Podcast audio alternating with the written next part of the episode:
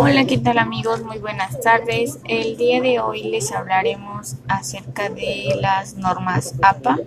Las normas APA es el estilo de organización y presentación de información más usado en el área de las ciencias sociales. Estas se encuentran publicadas bajo un manual que permite tener al alcance las formas en que se debe presentar un artículo científico. Las normas APA sirven para realizar nuestro trabajo y nos van a ayudar con cada fuente informativa. Esta posee algo para presentarla.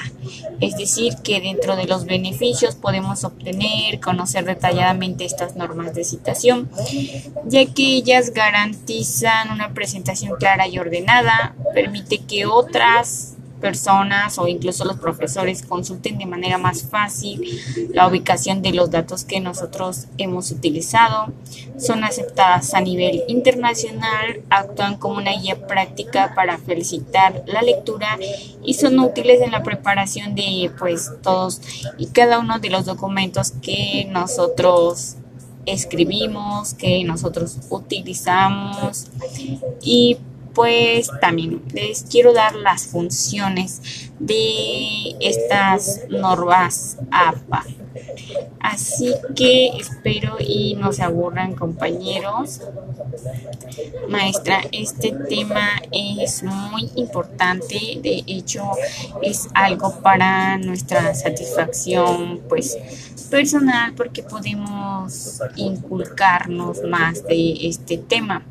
Sus funciones son simplificar la lectura, que ésta sea una oportunidad de una lectura simple, de entendimiento, favorece la originalidad del texto, que es decir, que tiene que ser tomado en cuenta porque es una herramienta muy indispensable y honra la autoría de las citas textuales.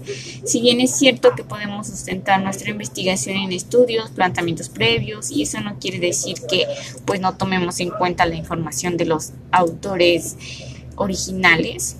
Eh, se me olvidó comentarles que American Psychological Association es las normas ZAPA, que es un patrón universal. También pues las normas ZAPA nos están asegurando que el lector tenga una mejor comprensión en el contenido de la lectura y pues una máxima precisión. Espero y pues esta información les haya servido, compañeros, maestra. También debemos destacar que por último estos aspectos son regidos por pues fundamentales. En primer lugar, deben de ser en tamaño carta, debe tener una ficha calcográfica del lado izquierdo, debe de contener una letra este Arial o Times New Roman en 12 puntos o también la 11 es aceptable. Los párrafos deben de respetar una sangría de 1.25 con interlineados. Y pues en la redacción debemos de cuidar la alineación, siempre ver a la izquierda, las figuras, los esquemas, los cuadros. Eso es todo compañeros maestros, espero les haya sido de mucha utilidad.